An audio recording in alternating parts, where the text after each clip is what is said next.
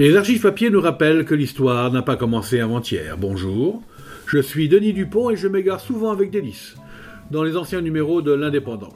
Suivez-moi avec le podcast Je vous parle d'un temps.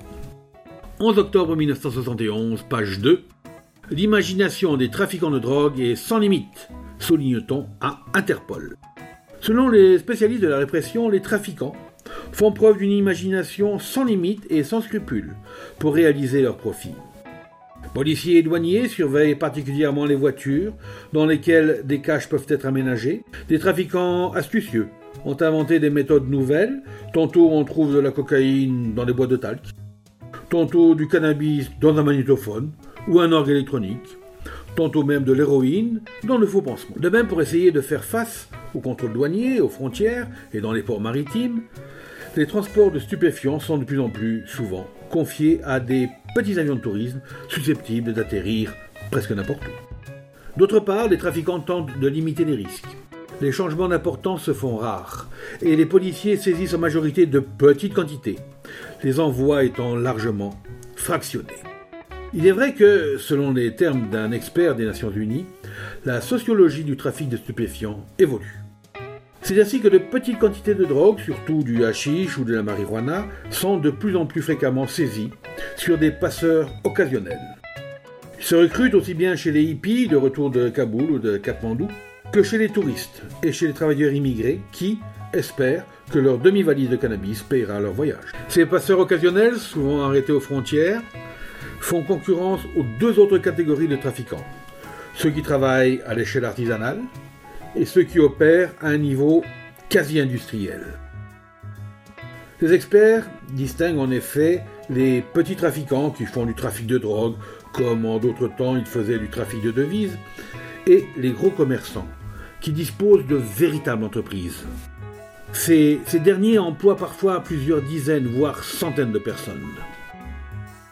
C'est évidemment pour les gros commerçants que le trafic est le plus rentable. Les capitaux qu'ils investissent dans le trafic rapportent euh, parfois un bénéfice de 1000%. Mais la hiérarchie n'est pas figée. Il arrive souvent qu'un passeur occasionnel devienne un petit trafiquant, tandis qu'un petit trafiquant devient parfois un industriel de la drogue.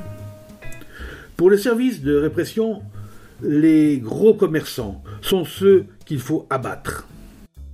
À eux seuls, les grands réseaux du trafic ont en effet, estime le Bureau des narcotiques, réussi à introduire aux États-Unis quelques 5 tonnes et demie d'héroïne l'année dernière. Ce chiffre est d'autant plus énorme que l'héroïne vend au gramme et qu'elle est adultérée, donc dans une large mesure pouvant aller jusqu'à 90 ou 95% Les gros commerçants arrivent même à tirer parti de l'action des polices.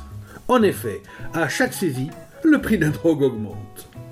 C'est pourquoi les Nations Unies, aiguillées notamment par les États-Unis, suggèrent de prendre le problème par la base et de travailler d'abord au remplacement des cultures, chanvre indien ou pavot, dont les stupéfiants sont tirés. Mais cela suppose une transformation de l'économie des pays producteurs. Et en attendant, la lutte contre la drogue repose encore sur l'habileté des flaires, des policiers et des douaniers. C'était l'octobre 1971. Les choses ont-elles bien changé? C'était Je vous parle d'un temps, un podcast produit par l'Indépendant et proposé par Denis Dupont, à retrouver ici même chaque semaine. Retrouvez cette émission et toutes nos productions sur Radio Indep et en podcast sur l'indépendant.fr, nos réseaux sociaux et votre plateforme de streaming favorite.